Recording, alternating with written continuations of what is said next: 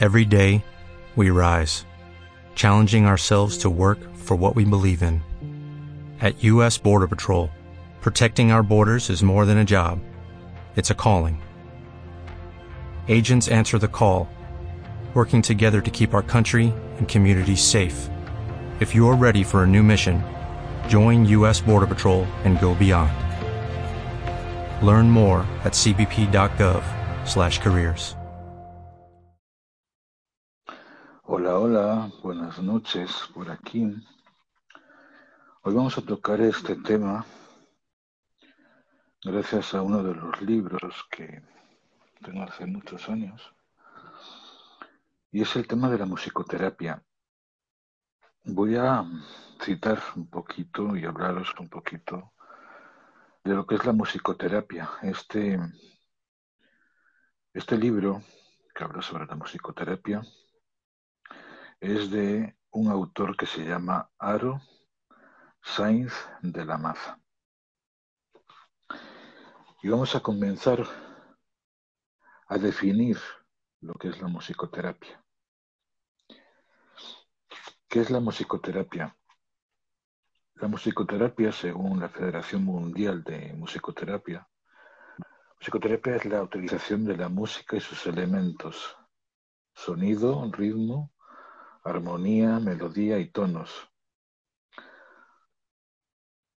para que un musicoterapeuta cualificado, una persona, un grupo, necesita un proceso para facilitar y promover la comunicación, el aprendizaje, la movilización, la expresión y organizar objetivos terapéuticos relevantes a fin de asistir a las necesidades físicas, psíquicas, sociales y cognitivas. La musicoterapia busca descubrir potenciales y o destituir funciones para que el paciente para que el paciente alcance una mejor organización y o interpersonal y consecuentemente una mejor calidad de vida a través de la prevención y rehabilitación en un tratamiento. La musicoterapia es el uso de la música para mejorar el funcionamiento físico, psicológico, intelectual o social de personas que tienen problemas de salud o educativos. También puede ser definida como un proceso de intervención sistemática en la cual el terapeuta ayuda al paciente a obtener la salud a través de experiencias musicales y de las relaciones que se, desarrollan a través de ella, como las fuerzas dinámicas del cambio. En una primera aproximación, podemos decir que la musicoterapia se emplea con niños adultos y personas de tercera edad, con diferentes problemas físicos, emocionales, intelectuales o sociales. En los niños se utiliza, entre otras cosas, para tratar, para tratar a los que tienen dificultades en el aprendizaje, problemas de conducta, trastornos profundos en el desarrollo, como pueden ser otras personas que tienen autismo, con deficiencia mental, con dificultades de sociabilización, con trastornos médicos crónicos y o degenerativos, cáncer, cardiopatía, problemas de dolor, etc. Para mejorar la autoestima, la atención y la concentración y para aumentar la coordinación. En las personas adultas se utiliza con aquellas que padecen enfermedades degenerativas debido a la edad, Alzheimer, entre otras, con problemas de farmacodependencia y abusos de sustancias, con daño cerebral debido a enfermedades o traumatismos, con incapacidades físicas debidas a enfermedades degenerativas o accidentes, con problemas de dolor agudo o crónico y con enfermedades terminales.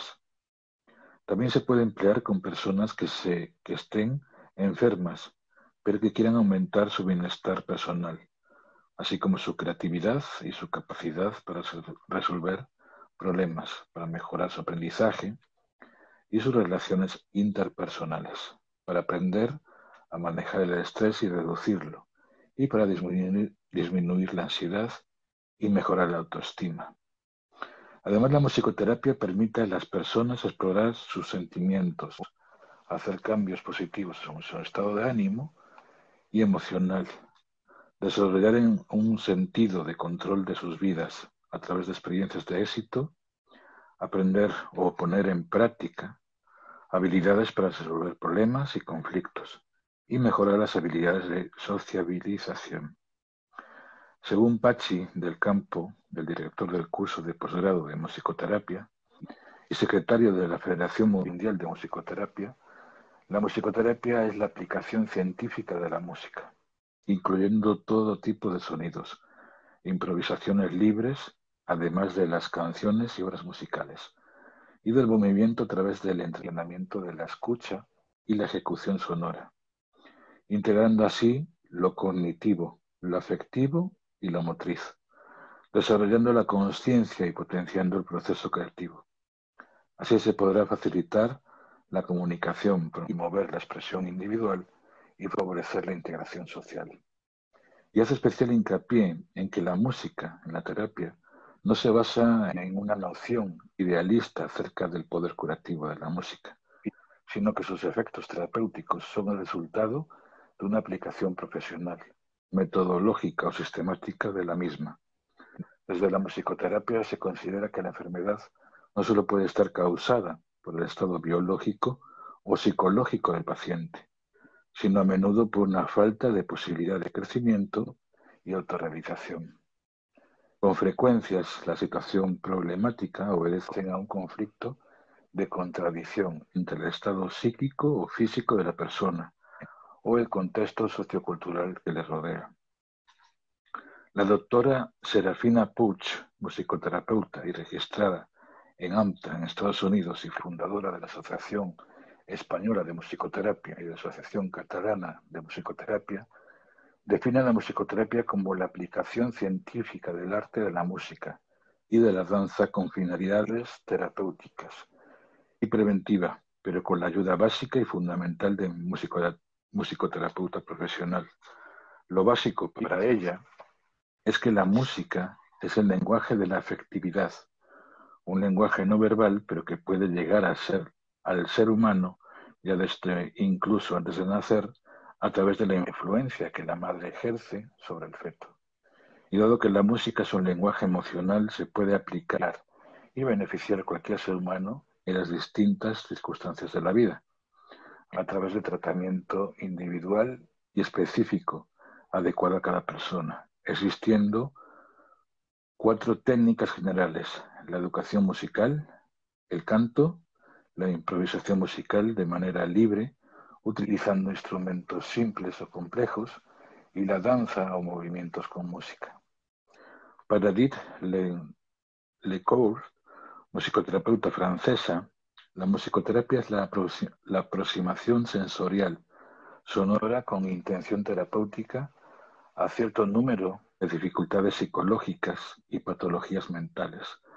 Y la musicoterapeuta argentina Gabriela Wagner nos habla de la musicoterapia como recurso musical terapéutico, no tradicional donde se integra la disciplina que se ocupan de la prevención, tratamiento y rehabilitación de diversas discapacidades, así como las consideradas dentro del campo de la salud mental.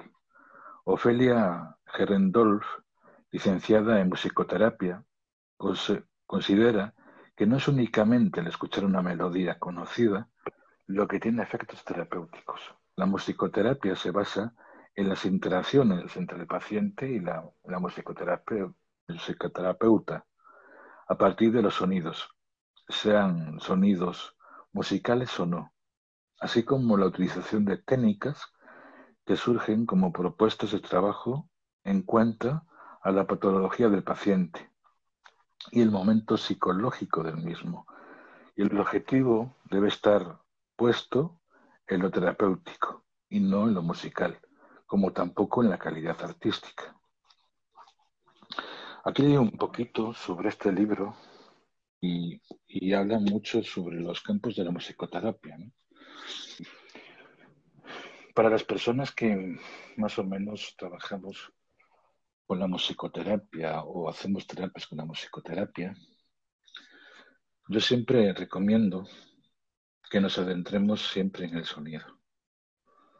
Porque el sonido, aunque muchas veces, gracias a la tecnología, escuchamos sonidos con esos famosos MP3, ¿no? Donde muchas veces, cuando tenemos, digamos, el oído muy preparado, en el caso de las personas que son músicos, lo comentaba en otra de las conferencias, que muchas veces son más perceptivos a la calidad de las frecuencias. Porque no cabe duda que cuando nosotros trabajamos una determinada frecuencia, estamos moviendo parte de nuestro cerebro y también parte de nuestro corazón.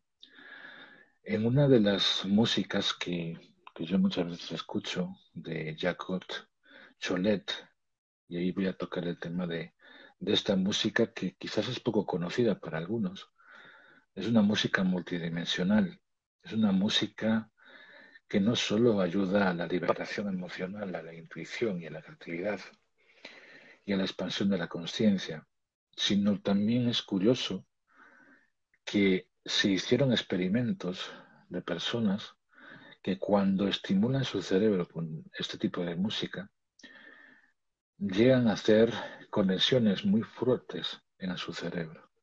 Hay como esas conexiones neuronales que empiezan a, trabajar en el cerebro y se vuelven más creativos, se vuelven más inspirados, ¿no?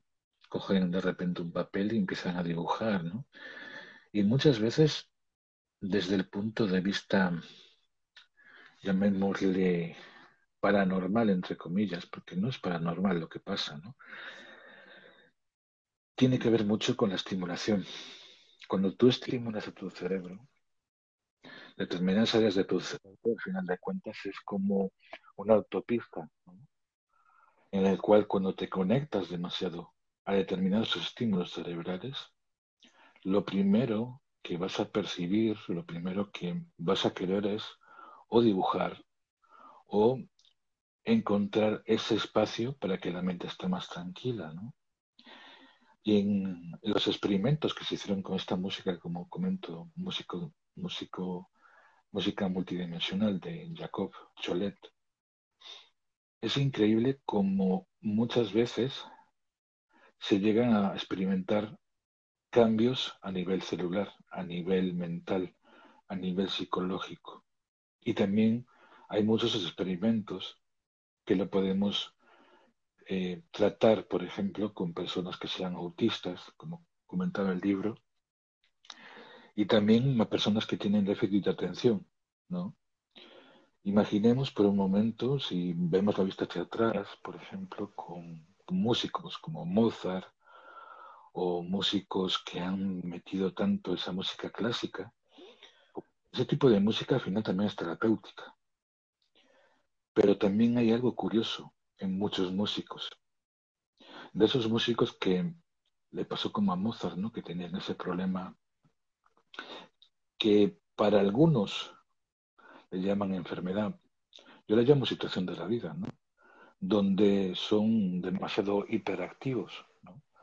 Y muchas veces una persona que tiene ese déficit de atención o esa integración con su cerebro en el cual los pensamientos pasan muy rápido en su mente, ¿no? son personas muy sensibles. Son personas que tienen una capacidad increíble de expresar un sentimiento, una emoción a través de la música.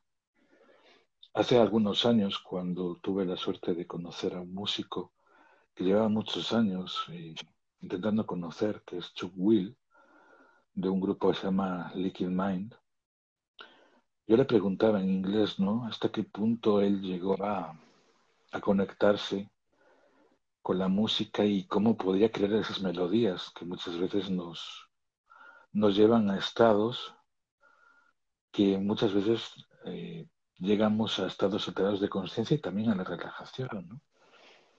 Y él me decía de que en muchas ocasiones él estaba experimentando mucha ansiedad. Estaba en un proceso en su vida donde buscaba esa liberación y en ese momento que estaba en el estudio comprendió el poder que tiene la música para activar determinadas zonas en el cerebro. Cuando llegamos a, conectarnos con determinados sonidos, como pueden ser, por ejemplo, con el agua, con los delfines, con esa música de naturaleza, muchas veces podemos llegar a conectar determinadas partes de nuestro cerebro a una emoción. Al final de cuentas, cuando una persona se conecta con la musicoterapia, con la música multidimensional, con los binaurales, con los audios psicoactivos, con los audios terapéuticos. Siempre hay algo que pasa en su cerebro, las personas. Se activan determinadas partes en el cerebro que para algunas personas también depende de, del estado de ánimo de la persona. Les puede llegar a implementar diferentes conexiones neuronales, como comentaba, o también relajarse. Pero hay una cosa que siempre comento ¿no? cuando se habla de este tema. No todas las personas trabajan de la misma manera de determinadas emociones en la música. Hay personas que determinada música les irrita, por ejemplo, el sonido del agua. Hay personas que el sonido de la naturaleza no les ayuda, no, les ayuda a relajar, pero sí, por ejemplo, el sonido de un piano, el sonido de, por ejemplo, del, del arpa, ¿no? O el sonido que muchas veces no lo escuchamos, ¿no? que tiene que ver con esos hercios. ¿no?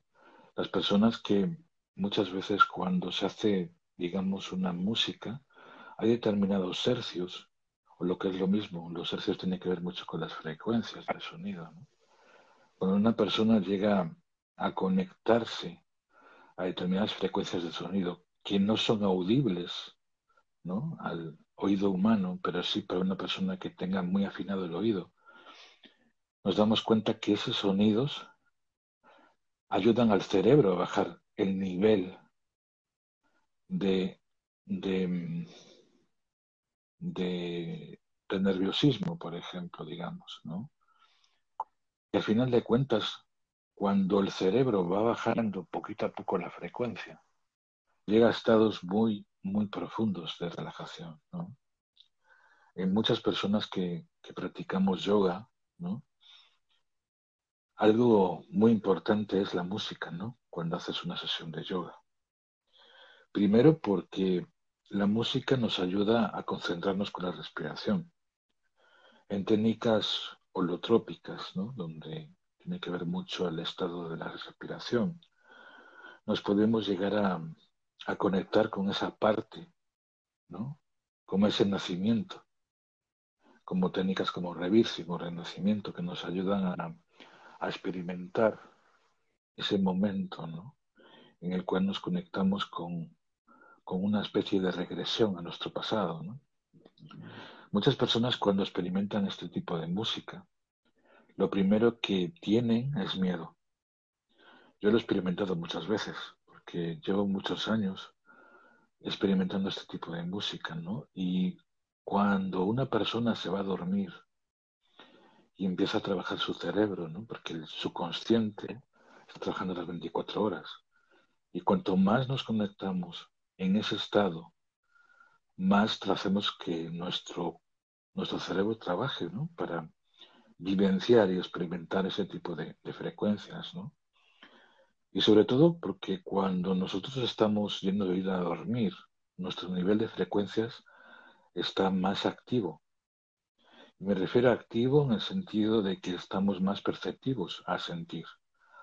No tenemos ese movimiento que tenemos durante el día, ¿no? donde estamos constantemente preocupados o, o de repente estamos en diferentes actividades y tener el cerebro en determinadas momentos en los cuales necesitas bajar las frecuencias, en la noche es cuando se producen los cambios.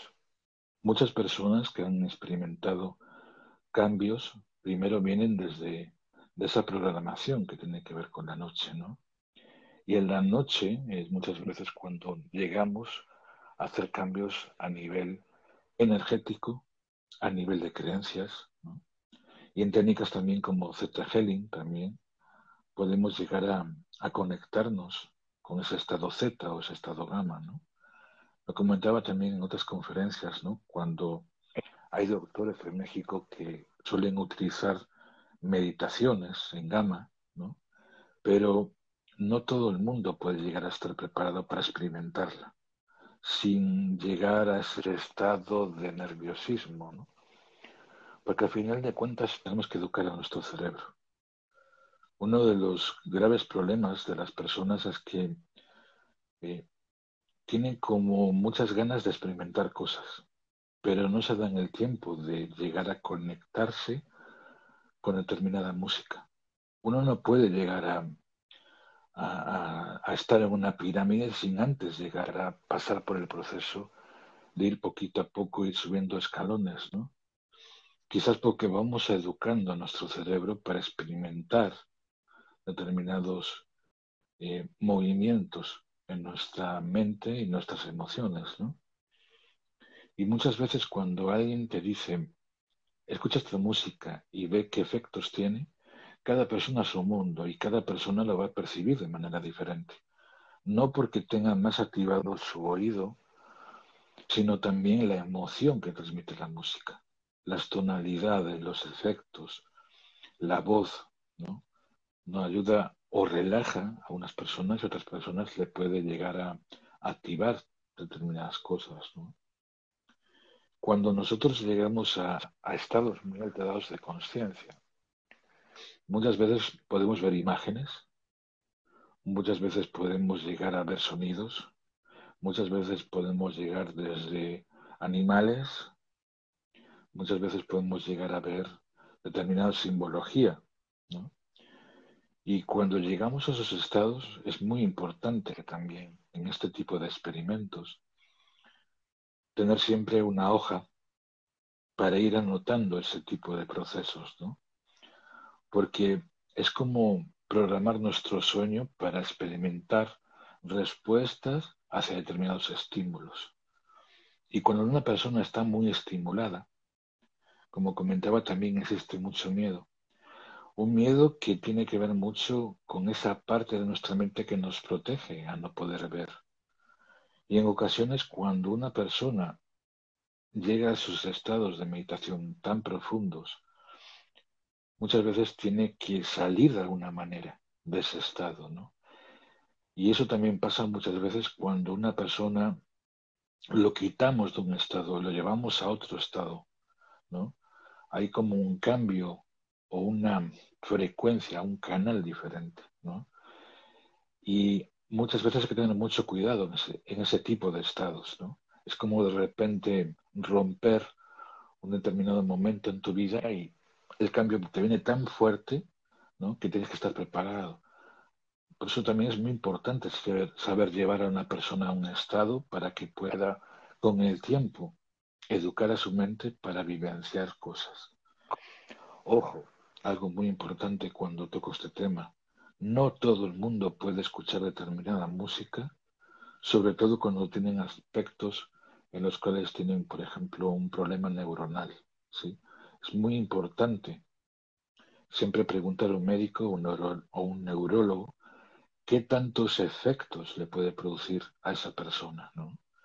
Porque si no, lo que vamos a conseguir es forzar a nuestro cerebro y cambiar determinados estímulos, ¿no? Porque cualquier cosa que nosotros queramos hacer en nuestra vida siempre se basa en, estímulos cerebrales. Es como si fuera un disparador ¿no? en nuestra en nuestra mente. Y a través de esos disparadores automáticamente vamos a interactuar o vamos a reflejarnos en determinados aspectos de nuestra vida para hacer ese cambio. ¿no? Muchas veces es más el miedo a, la expectativa más bien de lo que vamos a vivir que el miedo en sí mismo. Porque algo que siempre le digo a las personas, si tú quieres experimentar determinadas experiencias, no busques una expectativa en la música, simplemente déjate llevar. Y en el momento que te dejes llevar, primero aprende a respirar con esa música.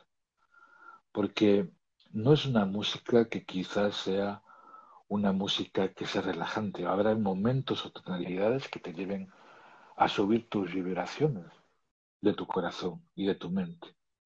Va a llegar momentos en los cuales te vas a conectar con unas experiencias muy fuertes y muchas veces no somos conscientes de ellas. es uno de los mayores miedos que tienen las personas, ¿no? Es como si de repente te vas, te vas a un temazcal y, y vas a vivenciar una experiencia. La música, cuando nos conectamos con este tipo de música, también vamos a experimentar este tipo de sensaciones. Quizás las personas que ya llevamos más tiempo educando nuestro cerebro con determinada música, el efecto va a ser diferente. Por eso, como digo siempre, es muy importante llegar a ir poquito a poco, ir educando nuestro cerebro, ir trabajando determinadas frecuencias. Y va a llegar un momento en que nosotros, por ejemplo, podemos escuchar una música determinada con unos hercios determinados y personas a lo mejor que quieren escuchar esa música, de repente no la escuchan y nosotros sí. Es algo curioso. Y esto lo experimenté hace algunos años con un amigo que tengo en México y me había pasado una música de este estilo, ¿no? Para meditar. Y me empecé a trabajar esa parte de, mí, ¿no? Cada día me ponía unos audios. Y estos audios tenían unos hercios determinados, ¿no? Al cabo de un mes cambiaba a otros audios donde los hercios iban bajando, ¿no? Al final de cuentas, cuando llegamos a ese momento en el cual no escuchamos nada, es cuando por repente nos conectamos con esos monjes, por ejemplo, ¿no? O ese estado del monje que de repente está en un lugar y se vuelve más perceptivo. Una persona que se vuelve más activa su cerebro, en reconocer, en estar en ese estado de alerta, en ese estado más que de alerta, de concentración, de atención. Es una de las cosas que muchas veces debemos de trabajar. Quizás porque los momentos que estamos más conectados a Internet, nos estamos dando cuenta que cada vez con el tiempo nos volvemos más receptivos a hacer un cambio en nosotros y no nos damos cuenta. Un cambio que muchas veces puede llevarnos a ese déficit de atención. Y nos pasa a muchas personas, ¿no?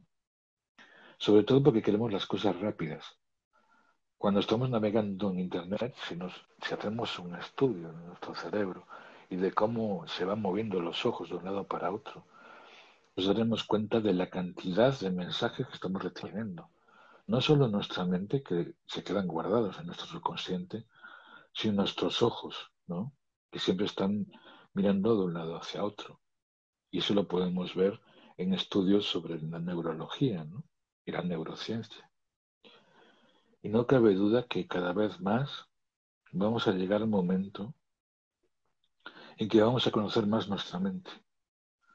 Ese momento donde muchas personas van, van a querer no condicionar su mente, porque muchas personas quieren condicionar su mente para conseguir cambios muy fuertes, ¿no? Pero sí educar a nuestra mente. Educar a nuestra mente no solo lo pueden hacer personas jóvenes, personas más menores, sino también mayores. ¿no? Imaginemos que de repente le ponemos una música a una persona mayor y vemos su efecto. ¿no? Seguramente va a tener experiencias que muchas veces ayuden a sanar muchos aspectos de su vida. Si la música en hospitales la están realizando y ahí también tiene que ver mucho con uno de los documentales que yo siempre recomiendo, que se llama Hell, en el cual está un musicoterapeuta de Estados Unidos, ¿no? donde él habla sobre los efectos que tiene la música en los pacientes que le ha tratado. ¿no? Y al final de cuentas nos estamos dando cuenta que la parte científica, con el tiempo, le queda mucho por explorar. Las personas, como digo, que son músicos, es increíble la cantidad de musicoterapeutas que están naciendo en esta nueva era, en esta nueva realidad que estamos viviendo. Quizás porque necesitamos ese cambio. Cambio de percepción, cambio de la manera de comunicarnos. Porque, como quien dice, ¿no? La música es como la música que nos ayuda a, bajar esa fiera que tenemos dentro de nosotros. ¿no? ese, como diría el dicho. Y cuando uno se conecta a esos estados, es, es incluso también hasta beneficioso pero a la vez adictivo. Pero es una adicción sana, una adicción que nos invita también a, a reconocer y a recapacitar determinadas partes de nuestra vida, ¿no? Solo con, las meditaciones que nos ayudan a conectarnos a estados y a mejorar nuestra vida. Sobre todo porque yo creo que la música es mucho más allá. Sobre todo porque en el momento que nosotros llegamos a conectarnos con nuestro cuerpo, nuestras emociones, y hay muchos estudios sobre ello, como pueden ser, por ejemplo, la neurositerapia, ¿no? esa curación por el pensamiento, pues podemos llegar a, a disfrutar y a reconocer hasta qué punto reconocemos nuestro cuerpo. Porque muchas veces nuestro cuerpo a través de, de las enfermedades es una manera de curar, ¿no? de protegernos más que curarnos, de protegernos determinados estímulos. ¿no? Y una persona que, que cada vez más trabaja su cuerpo es cuanto más perceptivo se vuelve, más empoderado se vuelve, ¿no? Y sobre todo más tranquilo se vuelve. En un mundo donde todo va muy rápido, la, la sociedad siempre quiere experimentar cosas nuevas, ¿no? Y, y la mente muchas veces necesita un estímulo, que puede ser sensorial muchas veces, o que puede ser mental en, en otras ocasiones, ¿no? Porque incluso muchas veces cuando una persona está muy conectada con la música, es cuando, por ejemplo, dos personas están conectadas de la misma manera en la cual se conecta con la energía, ¿no? Incluso también hay música que nos ayuda con el tiempo a tener mayor telepatía, entre comillas, ¿no? Porque la telepatía, al final de cuentas, necesitas un tiempo para llegar a conectarte y transmitir esos mensajes, ¿no?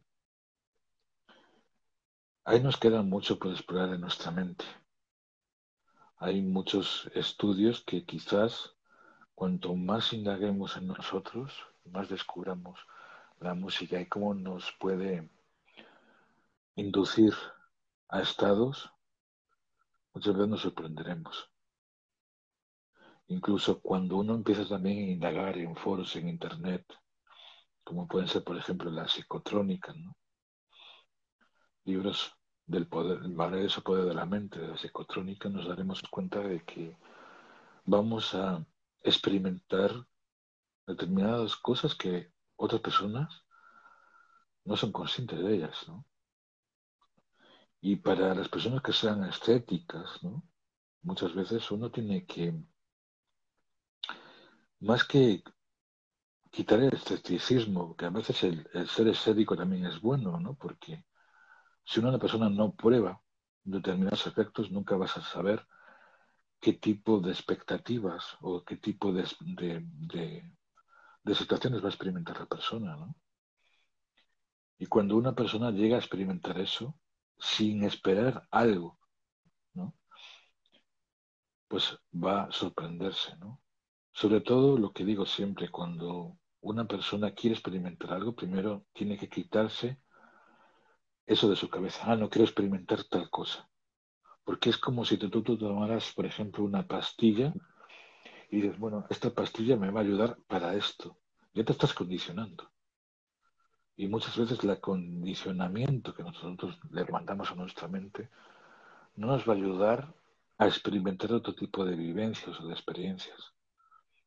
Cuando una persona se condiciona, automáticamente no deja que su mente trabaje llegar a sus estados que muchas veces queremos llegar. Y al final, como digo siempre, es como cuando una persona empieza a trabajar su respiración o se va al yoga. Cuando te vas al yoga, primero te enseñan a respirar. Y en esa respiración consciente, en esa respiración, sobre todo para bajar los niveles de ansiedad, primero aprendes a conectarte con tu cuerpo. Luego a través de las posturas, de la manera en la cual te comunicas con tu cuerpo y tu respiración, llegas a vivenciar esa experiencia, ¿no? Sobre todo para las personas que sean ansiosas, que tengan problemas de todo tipo. Yo creo que lo principal es conectarse con la música, con el Hatha Yoga. ¿no? Yo cuando empecé hace muchos años, que tenía esos problemas neurológicos, ¿no? El neurólogo me decía, no, usted tiene que ir a yoga porque le pasa esto en su cabeza, ¿no? Y de repente, cuando empecé a trabajar esa parte de mi cuerpo, de mis sensaciones, de los, de, esa, esas posturas, ¿no? En, en Hatha Yoga, la manera con la cual sales después de la clase es totalmente diferente. Entonces siempre os invito a ir más hacia adentro en vosotros. Porque muchas veces en el momento que te conectas con esa sensación de reconocer a tu cuerpo, de trabajar y sobre todo de limar muchas experiencias que tenemos en nosotros mismos, ¿no? Porque cada emoción nos transmite algo. El tema es entender nuestras emociones. Pocas veces nos paramos a descubrir en nosotros qué es lo que sentimos. Yo siempre recuerdo una de las experiencias que yo he tenido hace varios años, ¿no? Cuando estaba realizando una meditación de oso, que, tiene, que viene en, el, en uno de los libros, ¿no? De, de conexión cuerpo y mente. Cuando yo estaba experimentando esa meditación, automáticamente me sorprendí muchísimo, ¿no? Porque en esta meditación hablaba de ese, de, conectarse con esa parte de tu cuerpo en el cual hay como una especie de guerrero, de protector, ¿no? Y en esa meditación llegabas a conectarte a unos estados en los cuales le preguntabas a tu cuerpo, ¿por qué estoy sintiendo eso? Y el cuerpo obviamente a lo mejor no te va a hablar, pero sí te va a responder de una manera en la cual te puede responder con dolor o te puede responder con un estímulo, ¿no? Y llegar a conectarte a ese tipo de sensaciones es lo que nos ayuda muchas veces a, a tener mayor responsabilidad en nosotros. Y no me refiero a lo que comemos, no me refiero a lo que estamos consumiendo en nuestra mente, ¿no? Sino hasta qué punto nosotros mismos, en cada momento de nuestra vida, estamos vivenciando determinadas cosas, porque en la vida siempre vamos a vivenciar experiencias, sean buenas o malas. El problema tiene que ver mucho con qué espejo lo estamos viendo, ¿no? Inconscientemente a veces vemos cosas que para algunas personas pueden ser naturales. Para nosotros a lo mejor depende de nuestro estado de ánimo o en la cual en la cual el momento en el cual estemos conectados en nuestra vida vamos a experimentar cosas diferentes, ¿no? Y también tiene que ver mucho con los biorritmos de nuestro cuerpo. Si nosotros en un determinado momento de, nuestra, de nuestro día estamos con unos biorritmos más bajos, obviamente determinadas emociones van a salir más a flote. Si estamos en un momento más alto, de nuestros biorritmos están mucho más altos, pues obviamente vamos a tener mayor protección a determinados estímulos, porque en la vida siempre vamos a tener estímulos. Desde muy pequeños tenemos estímulos. Y cada vez que sabemos manejar cómo, es, cómo esos estímulos afectan nuestra, a nuestra mente, a nuestra vida, podemos educar a nuestra mente y educar a nuestras emociones. Porque cualquier terapeuta, cualquier persona que te hable sobre esto, te va a hablar también mucho, y muy importante, de las emociones, de cómo percibes tus emociones, de cómo percibes esa manera que te conectas con otros, porque al final de cuentas estamos muchas veces desgastando parte de nuestra energía y a veces no somos conscientes de ello. Conectarnos con el poder de la energía de otros o llegar a conectarnos con la energía de otros también es un desgaste. Hace unos días estaba leyendo en un, en un Telegram de una, de una persona que tiene un grupo, ¿no? que ella hablaba sobre, sobre el tema de, de cuando das energía a otros, si te la estás dando de ti mismo. Y ella cuestionaba muchas veces, ¿no? De que aunque tú utilices unos símbolos para mandar energía a otras personas, es más la, muchas veces la intención de mandar la energía a otros para llegar a equilibrar la energía de otros. Aunque nosotros utilicemos los símbolos para proteger determinada energía, también estamos mandando nuestra propia energía, ¿no? Y a veces no somos conscientes de ello. Porque incluso si vemos la vista hacia atrás, ¿no? Y vemos a las mamás cuando de repente le dan una caricia a un niño, a una niña, o a sus hijos, ¿no? Nos daremos cuenta de que esa mano que le está tocando a su hijo o su hija, le está sanando. Inconscientemente estamos viviendo esa sanación, esa conexión entre mamá e hijo, ¿no? Y muchas veces no somos conscientes de ello. El, llegar a, a conectarse con otros espacios tiene que ver mucho qué tanto nos podemos conectar con la simbología. Y muchas veces la simbología tiene un poder muy grande en la mente de, de las personas, ¿no? Sobre todo porque habrá simbología que para algunos sea mala, o hemos interpretado mal el significado que tiene esa simbología. Yo lo he notado mucho, por ejemplo, cuando de repente te vas a unas pirámides, y a mí me ha pasado muchas veces. Yo recuerdo en una ocasión, estando a las afueras de San Miguel de Allende, eh, estaba, estaba con, una amiga y, nos fuimos a un lugar donde de aquella no, aún no estaban las, la estaban preparando una especie de un lugar donde había pirámides, pero no estaba muy abierta al público, no era muy conocida, ¿no? Y yo que de aquella tenía el segundo grado de Reiki, era curioso porque en el momento que llegué a ese lugar, automáticamente noté la energía de donde, donde estaba, ¿no?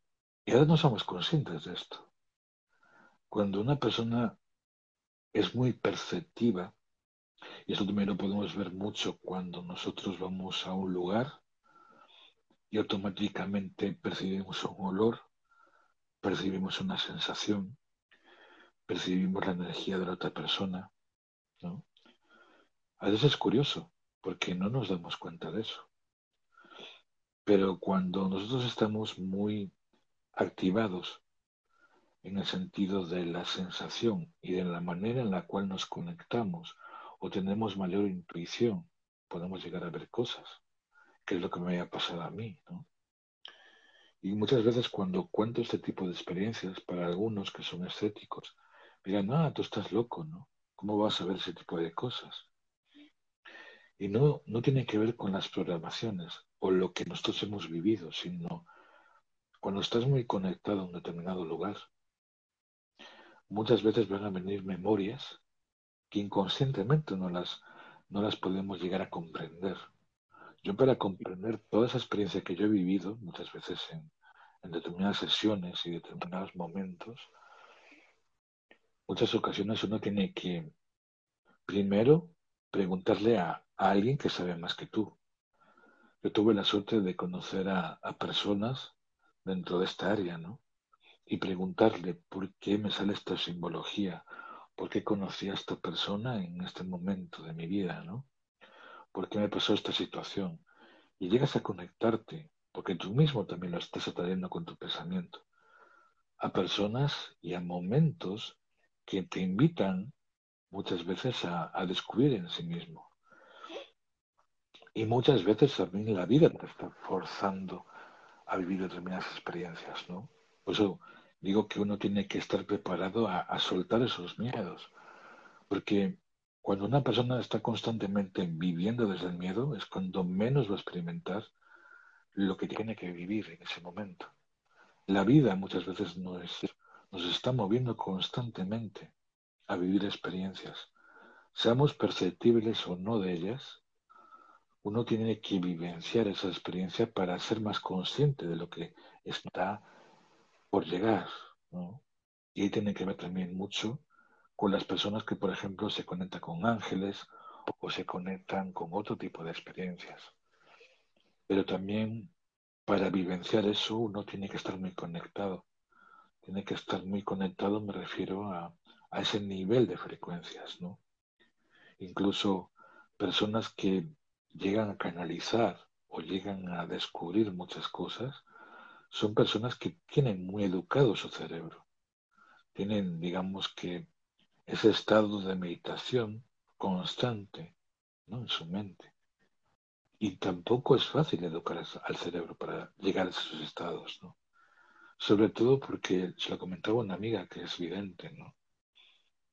Y le preguntaba que cómo ella llegaba a esos estados de meditación en el cual te conectabas a otro tipo de experiencias, a otro tipo de momentos, a, a esos momentos que te conectas con determinadas imágenes, con determinadas situaciones que van a pasar o van a pasar o, o, este tipo de cosas, ¿no?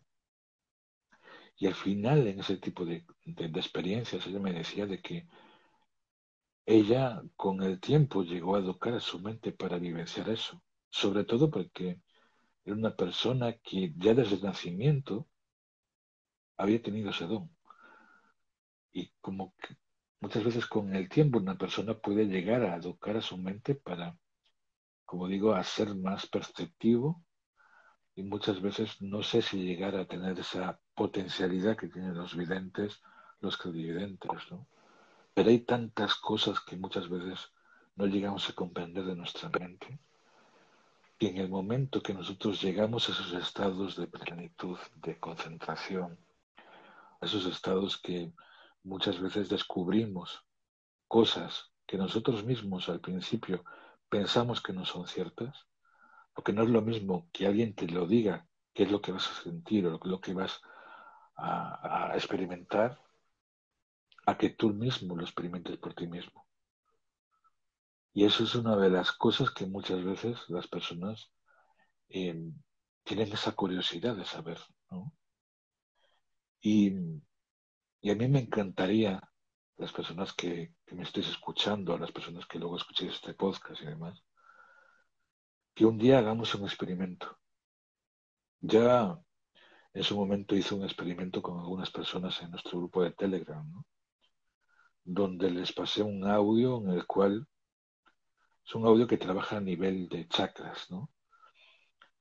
Determinadas vibraciones que, que están en ese audio, vamos a, experimentar no solo como si tuviéramos una experiencia de, de, de, Reiki, sino una experiencia en la cual vamos a sentir como si una mano nos tocara por los diferentes chakras, ¿no? Y vamos a sentirlo, pero vamos a sentirlo a nivel mental, no a nivel emocional. Y la invitación que yo tengo es, yo tengo una música de hace muchos años que es música multidimensional.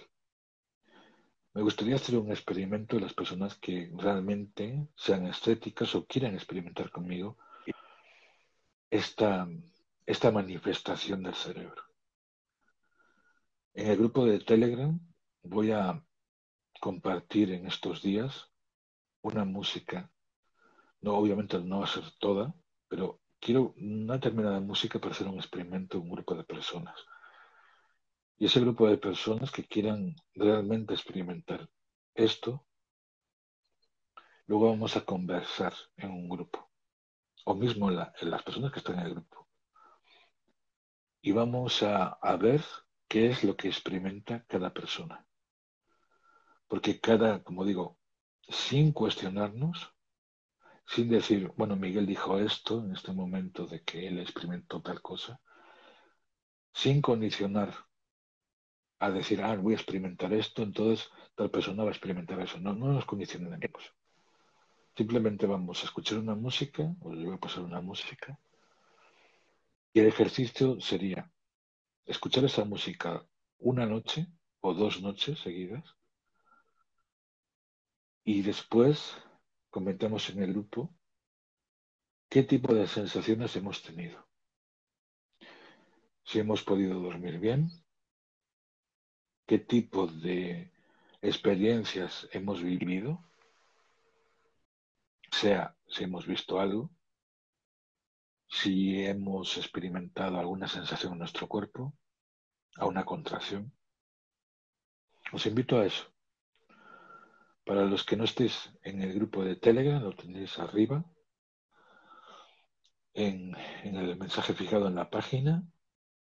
Y bueno, para los que escuchen el podcast también, pues os invito a, estar en el grupo de Telegram, donde haremos este tipo de experimentos y muchos más. Espero que esta charla de, de musicoterapia, esta música, esta música, música multidimensional os ayude sobre todo a indagar de si lo que yo mismo estoy comentando, cada persona lo puede experimentar por sí misma, ¿no? Y sobre todo también indagar en vosotros mismos, buscar música que también os ayude a ver qué os sentís con esa música os altera, os cómo sentís con esa música. Porque incluso vais a experimentar muchas cosas. Pero ojo, muy importante, como digo siempre, tener mucho cuidado con lo que escucháis. Porque muchas veces no sabemos qué tipo de mensajes están con la música. Un abrazo a todos, nos escuchamos pronto. Y para todos los que, como digo, queréis vivenciar este experimento, os invito al grupo de Telegram. Nos escuchamos pronto. Paséis linda noche.